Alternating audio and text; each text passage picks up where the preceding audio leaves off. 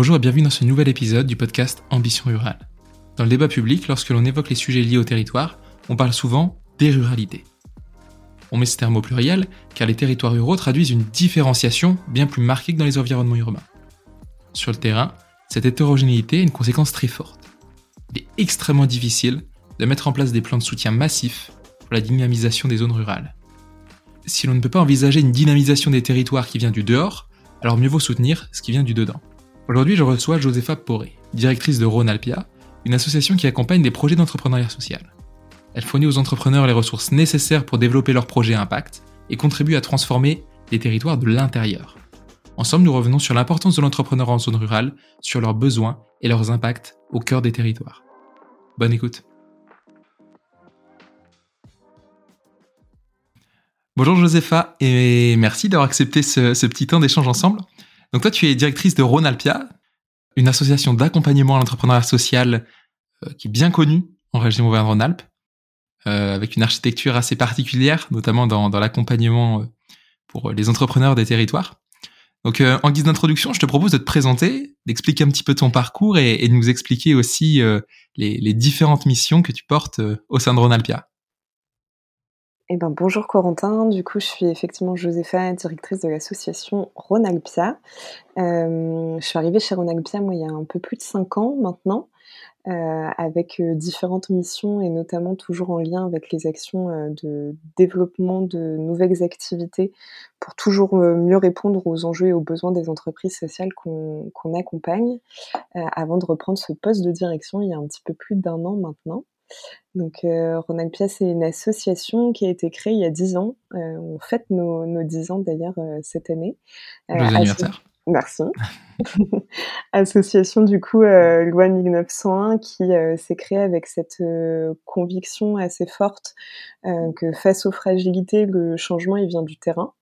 Euh, parce qu'il y a des choses qui ont besoin d'évoluer dans notre société, que ce soit sur des enjeux euh, de mobilité, de logement des personnes âgées, d'inclusion des personnes euh, en situation de fragilité, et que face à cela, il y a des, gens et il y a des organisations, il y a des hommes et des femmes qui ont une vision de ce changement et qui vont utiliser le levier entrepreneurial pour développer ces solutions et nous, notre rôle, c'est de pouvoir les accompagner euh, à différents stades de développement. On est né initialement avec ce métier d'accompagnement à la création euh, d'entreprises sociales, et maintenant on les accompagne à différents stades de vie, euh, que ce soit sur euh, effectivement ces enjeux d'émergence et de création, mais aussi de développement, de changement d'échelle, d'évaluation de leur impact social, d'accompagnement à l'identification de financeurs pour venir pérenniser aussi euh, leurs activités. Et on a ce rayonnement euh, aujourd'hui avec euh, différentes antennes, que ce soit en zone euh, métropolitaine, rurale, périurbaine, pour toujours être au plus proche de ces entreprises sociales, puisqu'on est convaincu qu'elles sont à la croisée de différents écosystèmes publics, associatifs, privés, et que pour pouvoir les aider à prendre plus d'ampleur justement dans cette société, on se devait aussi d'être d'être connecté à ces, territoires. Donc depuis dix ans, on a accompagné plus de 500 entreprises sociales, 500 solutions euh, qui permettent de changer la, vie des, habitants euh, en apportant des, solutions adaptées aux enjeux sociaux et environnementaux qui sont identifiés euh, localement. C'est intéressant parce que donc tu as ce regard euh, euh, d'accompagnement aussi bien des, entreprises ESS euh, qui se montent dans des environnements plutôt urbains et aussi ce regard sur des environnements plus ruraux. Est-ce que tu, tu vois des différences? Oui, on le voit. ça a été un long travail de Ronald Pia sur ces quatre dernières années, d'essayer de bien comprendre qui étaient ces entrepreneurs en, en, zone rurale et comment on pouvait adapter en fait nos méthodologies d'accompagnement. Et au-delà de ces méthodologies d'accompagnement, comment on faisait pour embarquer un écosystème autour des enjeux de ces entreprises sociales et pour les rendre visibles, les faire connaître et qu'elles soient bien intégrées, on va dire, dans le paysage socio-économique de, de, nos territoires. Euh, les grandes différences, on va dire, aujourd'hui, elles portent euh, à la fois sur euh, des thématiques, par exemple, qu'on retrouve plus spécifiquement en zone rurale, sur euh, les enjeux de mobilité, euh, sur les enjeux de circuits courts, sur des enjeux de lien social aussi, qui ont été des thématiques assez prégnantes qu'on a retrouvées auprès des entreprises sociales qu'on a accompagnées. Parfois, c'est aussi le dimensionnement de ces entreprises sociales aussi qui peuvent évoluer avec cette volonté d'avoir un ancrage territorial fort, peut-être d'avoir un projet qui aura moins vocation à essaimer, à se déployer à l'échelle régionale voire nationale, mais qui a cet objectif de pouvoir grandir en fonction des enjeux de son territoire. Euh, et puis euh, sur les porteurs de projets aussi euh, qu'on accompagne avec beaucoup de d'entrepreneurs qui ont déjà eu une expérience plutôt sur la partie sociale ou environnementale du projet qu'ils veulent adresser.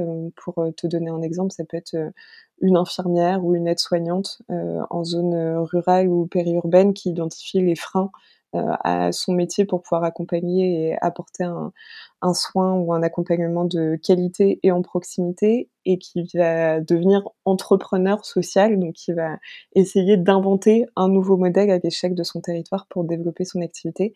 On est moins sur des profils de jeunes euh, issus euh, d'écoles de, de commerce ou d'ingénieurs qui veulent se lancer dans des projets à impact social ou environnemental, donc c'est aussi un, un autre profil euh, d'innovateur. Donc, de manière générale, donc tu as l'entrepreneur euh, rural qui est plutôt euh, en train de développer des, projets vraiment de proximité euh, face à un entrepreneur plutôt urbain issu d'école de commerce qui développe peut-être des projets avec une ambition sur une un peu plus grande échelle, du coup beaucoup moins connecté à son territoire. L'ambition est moins territoriale, disons.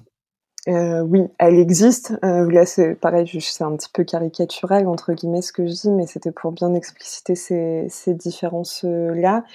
Un projet d'entrepreneuriat social, il est toujours connecté, on va dire, à son territoire, mais il a les projets qu'on accompagne en zone rurale n'ont pas forcément vocation à se développer, à aller euh, s'aimer sur euh, d'autres territoires. Pour te donner un exemple, on accompagne cette année un projet dans le pays rouennais qui est dépendant d'un lieu historique, un ancien moulin où ils veulent recréer à la fois euh, lien social et activité en circuit court, en lien avec les producteurs locaux pour apporter une alimentation de qualité aux, aux citoyens. dans ce cadre-là, ce projet, il est hum, il est dépendant du lieu euh, qu'ils ont identifié, qu'ils ont voulu euh, réhabiliter pour euh, transformer, on va dire, un patrimoine local en une activité sociale et, et à impact localement, et qui n'aura pas vocation, on va dire, à se développer à une autre échelle, et qui va certainement essayer d'identifier demain quels sont les nouveaux besoins à l'échelle du territoire pour étoffer leur activité, plutôt que essayer d'identifier d'autres lieux à réhabiliter pour développer leur activité. Et, sur ce sujet, euh, quelle est ta vision en fait de, l'ESS au, cœur des territoires? Par exemple, euh, on, prend souvent l'exemple de l'agriculteur qui, euh, qui est engagé sur les sujets écologiques sans forcément le savoir, sans forcément se dire je suis militant écologiste, je suis activiste écologique dans mon activité. Est-ce que c'est quelque chose que tu relèves aussi sur le territoire avec finalement des entrepreneurs ESS qui sont là, mais qui se disent pas forcément engagés sur ce secteur-là? Je dirais que c'est des entrepreneurs qui se définissent pas comme euh, entrepreneurs de l'ESS, tout à fait, euh, qui ont plutôt qui ont plutôt identifié un enjeu à l'échec de leur territoire, mais qui vont utiliser pourtant tous les ingrédients de l'ESS, c'est-à-dire mettre la finalité sociale et environnementale au cœur de leur projet, mobiliser les différents acteurs du territoire, mettre en place des gouvernances participatives, euh, avoir une lucrativité euh, limitée en se disant que c'est pas que seul objectif de créer une activité, alors certes rentable, mais qui a pas forcément euh, un objectif de croissance et de rentabilité très fort.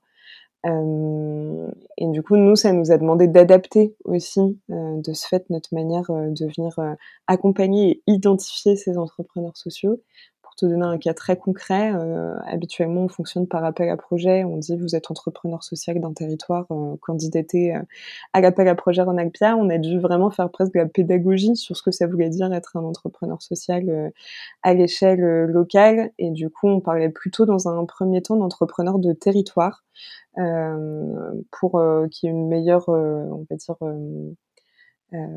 prise de conscience aussi de ce que ça voulait dire et euh, pour eux et pour nous. Et du coup, on l'a plutôt transformé en disant vous êtes un entrepreneur qui a identifié un enjeu, un besoin fort de votre territoire et vous voulez en créer, créer une activité entrepreneuriale. Euh, parce que effectivement, c'est un concept qui est peut-être moins connu, où il y a un enjeu d'acculturation aussi qui est peut-être plus important, alors que l'ESS est pourtant très représenté en zone rurale. Hein. Ça représente euh, entre 14 et 17% de l'emploi, donc euh, plus en proportion plus important que ce que ça représente en zone métropolitaine. Donc pourtant l'ESS est bien présente. Euh, c'est plutôt en tout cas sur les jeunes porteurs de projets, néo-entrepreneurs, on va dire, un enjeu d'identification à ce mouvement-là qui se fait plutôt dans un second temps en fait au final.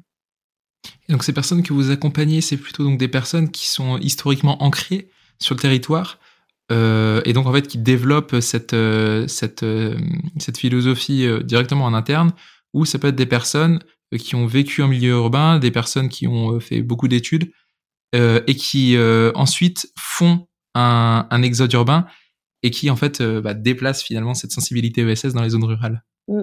On a complètement, c'est très bien résumé, on a les deux. on a les deux, effectivement, à la fois des, entrepreneurs qui sont nés sur leur territoire, qui ont toujours vécu et qui sont en reconversion en fait euh, professionnelle. Euh, on a aussi des entrepreneurs qui sont nés sur ce territoire, qui ont fait leurs études, qui ont une première expérience professionnelle en zone métropolitaine et qui reviennent vivre ensuite euh, sur ce territoire et qui veulent avoir un, un pouvoir d'agir assez spécifique pour transformer aussi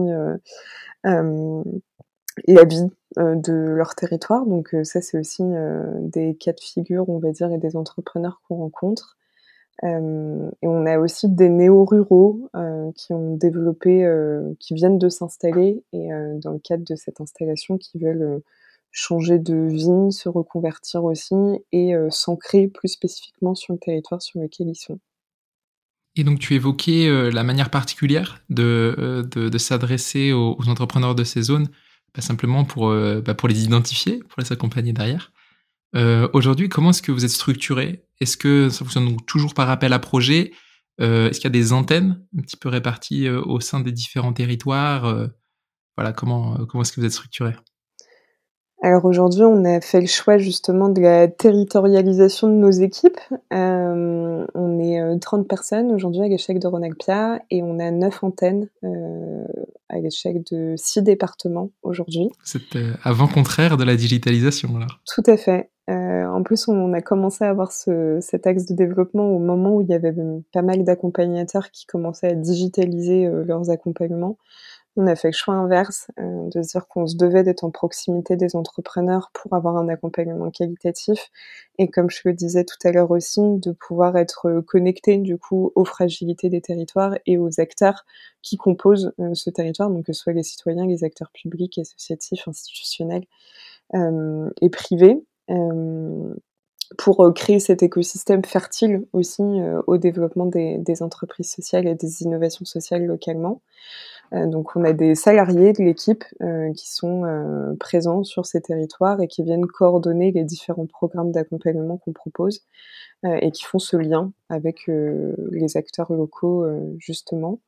Donc effectivement, on a cette, cet ancrage aussi fin et cette territorialisation de nos équipes aujourd'hui. Et donc le, rôle de ces, de ces salariés, c'est de sensibiliser sur le territoire et d'accompagner. C'est les, ils ont cette double casquette. Tout à fait.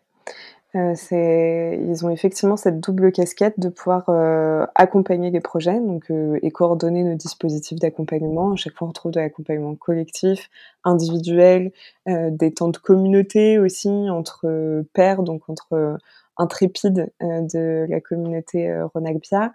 Euh, donc ça, c'est une des premières missions de ces, équipiers Ronagbia. Et la deuxième, c'est justement d'aller à la rencontre des acteurs du territoire pour pouvoir parler des projets qu'on accompagne, qui ont souvent des enjeux aussi de visibilité, de mise en avant, de compréhension aussi de leur modèle. Donc on fait ce, ce rôle, on va dire, d'aller rencontrer les différents acteurs du territoire pour venir les sensibiliser au projet qu'on accompagne et plus largement à cette forme euh, d'entreprise qui peut être euh, euh, assez spécifique avec des modèles des modèles économiques hybrides avec des formes de gouvernance assez particulières aussi. Et donc on vient sensibiliser, mais ça va de venir sensibiliser dans un IUT les étudiants sur c'est quoi une entreprise sociale et c'est quoi la vocation leur vocation jusqu'à rencontrer des élus du territoire pour leur présenter les projets et les solutions qui existent ou qui sont en train de se développer à l'échelle locale. Bah, ça, me fait penser une double question euh, par rapport à ces lieux d'implantation. Euh, deux questions qui sont liées. La première, c'est qu'est-ce qui, qu'est-ce qui fait en fait que vous vous implantez dans un lieu? Qu'est-ce qui fait que vous choisissez de vous implanter dans un lieu? Puis la deuxième, qui je pense est, est assez liée, c'est qu'est-ce qui fait qu'un un, territoire est fertile à l'entrepreneuriat social? Parce que je suppose que vous n'allez pas vous implanter dans des dans des déserts entrepreneuriaux simplement pour euh, cet, créer cet effet de communauté. Euh, alors voilà, comment vous choisissez ces, implantations et puis euh, ton point de vue, qu'est-ce qui fait qu'un territoire est fertile à l'entrepreneuriat social? Euh, comment on les choisit? On a mis à peu près sur, on a ouvert 5, 6 antennes pardon en zone rurale sur ces quatre dernières années. on les a choisis pour différentes raisons. Déjà sur le maillage des acteurs de l'accompagnement. Euh, en se disant qu'on voulait apporter des solutions d'accompagnement euh, là où il n'y en avait pas, euh, en tout cas sur, le sujet de l'entrepreneuriat social. on l'a fait aussi en fonction des rencontres qu'on a réalisées, parce qu'on a, a fait une grosse étude d'action pendant presque un an, où on est allé à la rencontre d'entrepreneurs sociaux et d'acteurs de territoire, des collectivités territoriales, euh, des financeurs euh, de l'ESS, comme le réseau France Actif par exemple, pour essayer d'identifier ceux qui seraient partants de venir tester, expérimenter ce modèle d'accompagnement aussi en, zone rurale.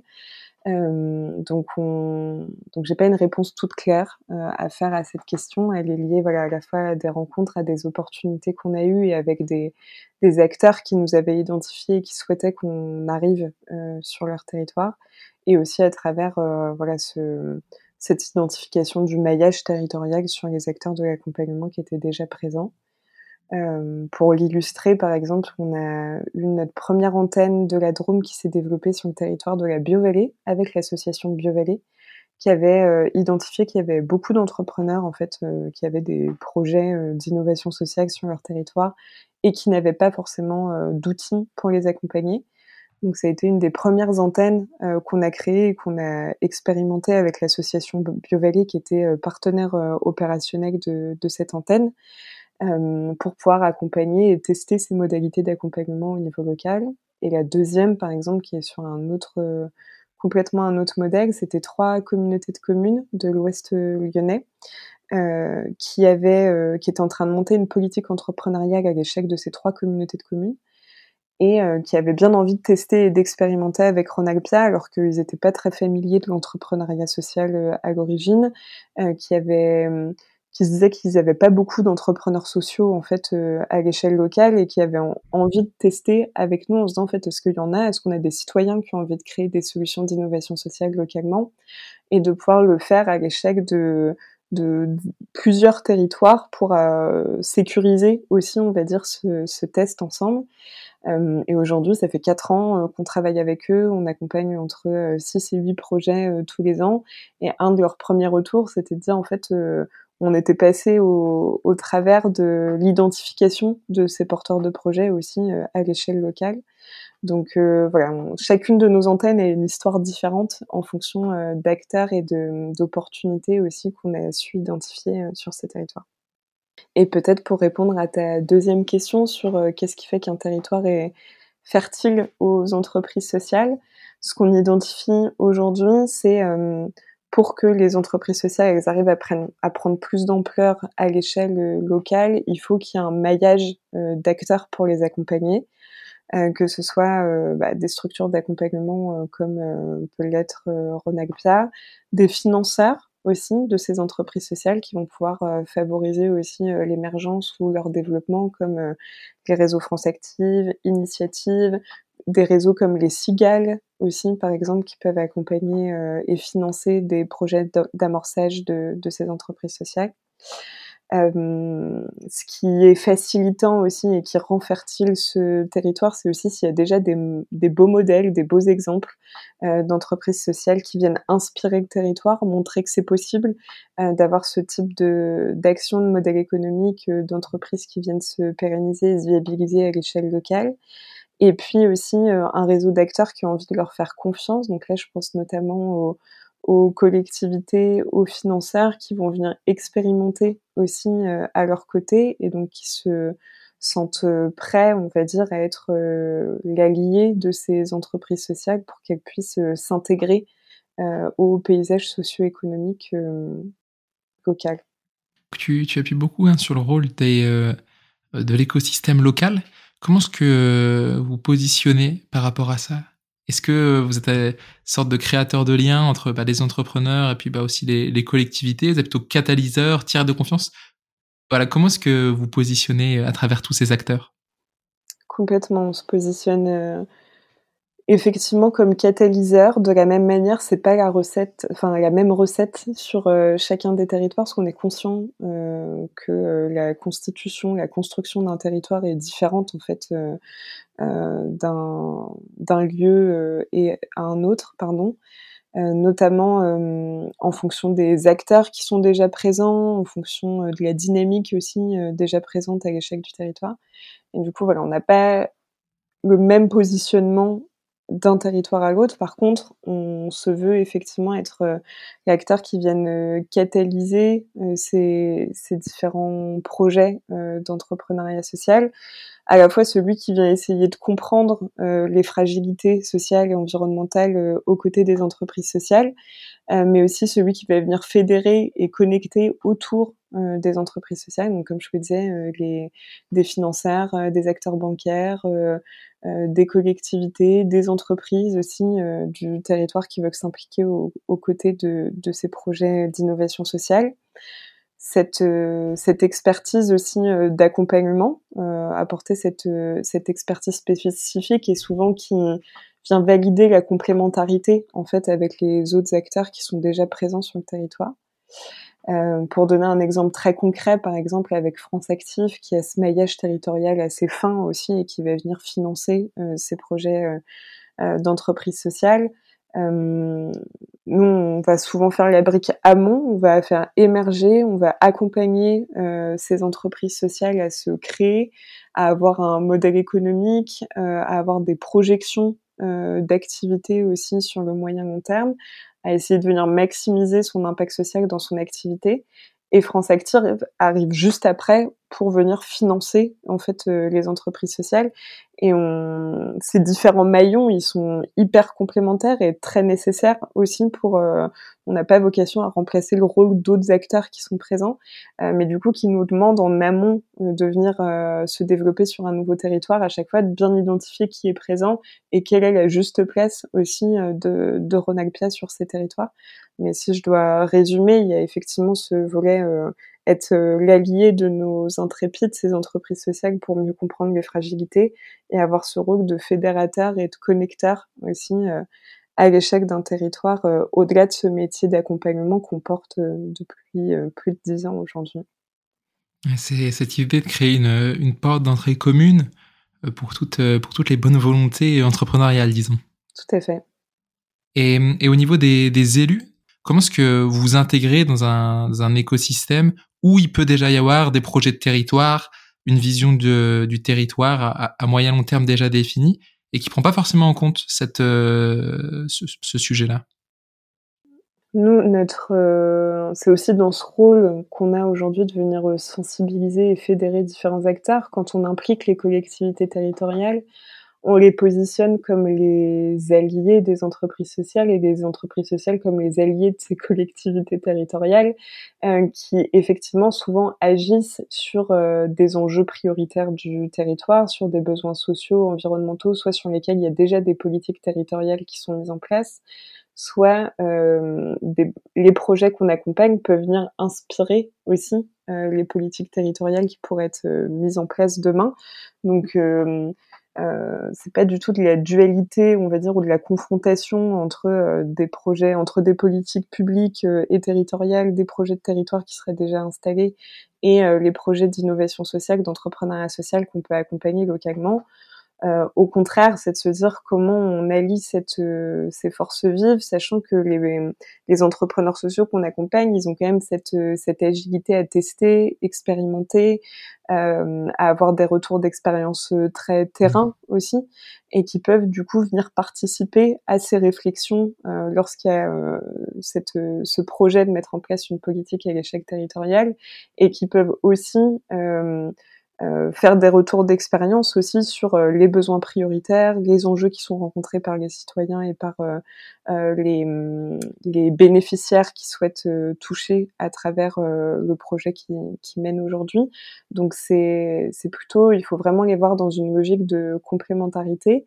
On a des beaux exemples aujourd'hui qui commencent à naître sur certains territoires. On a un, une des collectivités territoriales avec lesquelles on travaille depuis, un petit moment, qui a voulu travailler sur les enjeux de mobilité euh, à l'échelle de son territoire et on avait accompagné un projet qui s'appelle Mobile Aid, euh, qui a vocation à travailler sur les, les complexités en lien avec la mobilité euh, des personnes les plus précaires et des jeunes.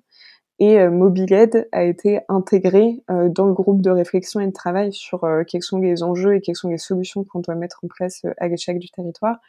Et c'est un premier exemple, on va dire, de d'identification de cette complémentarité et des, des expertises aussi de chacun dans la mise en place de, de projets de territoire. Donc, donc voilà, nous c'est vraiment ce qu'on prône aujourd'hui et la manière dont on parle de nos projets.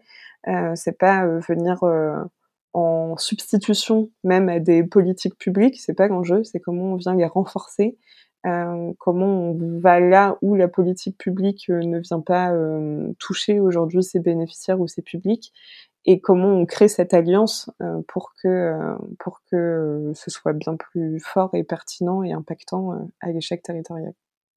Puis c'est vrai que tu, l'évoquais au début, les, projets portés sont la plupart du temps euh, à échelle territoriale, donc particulièrement connectés au territoire.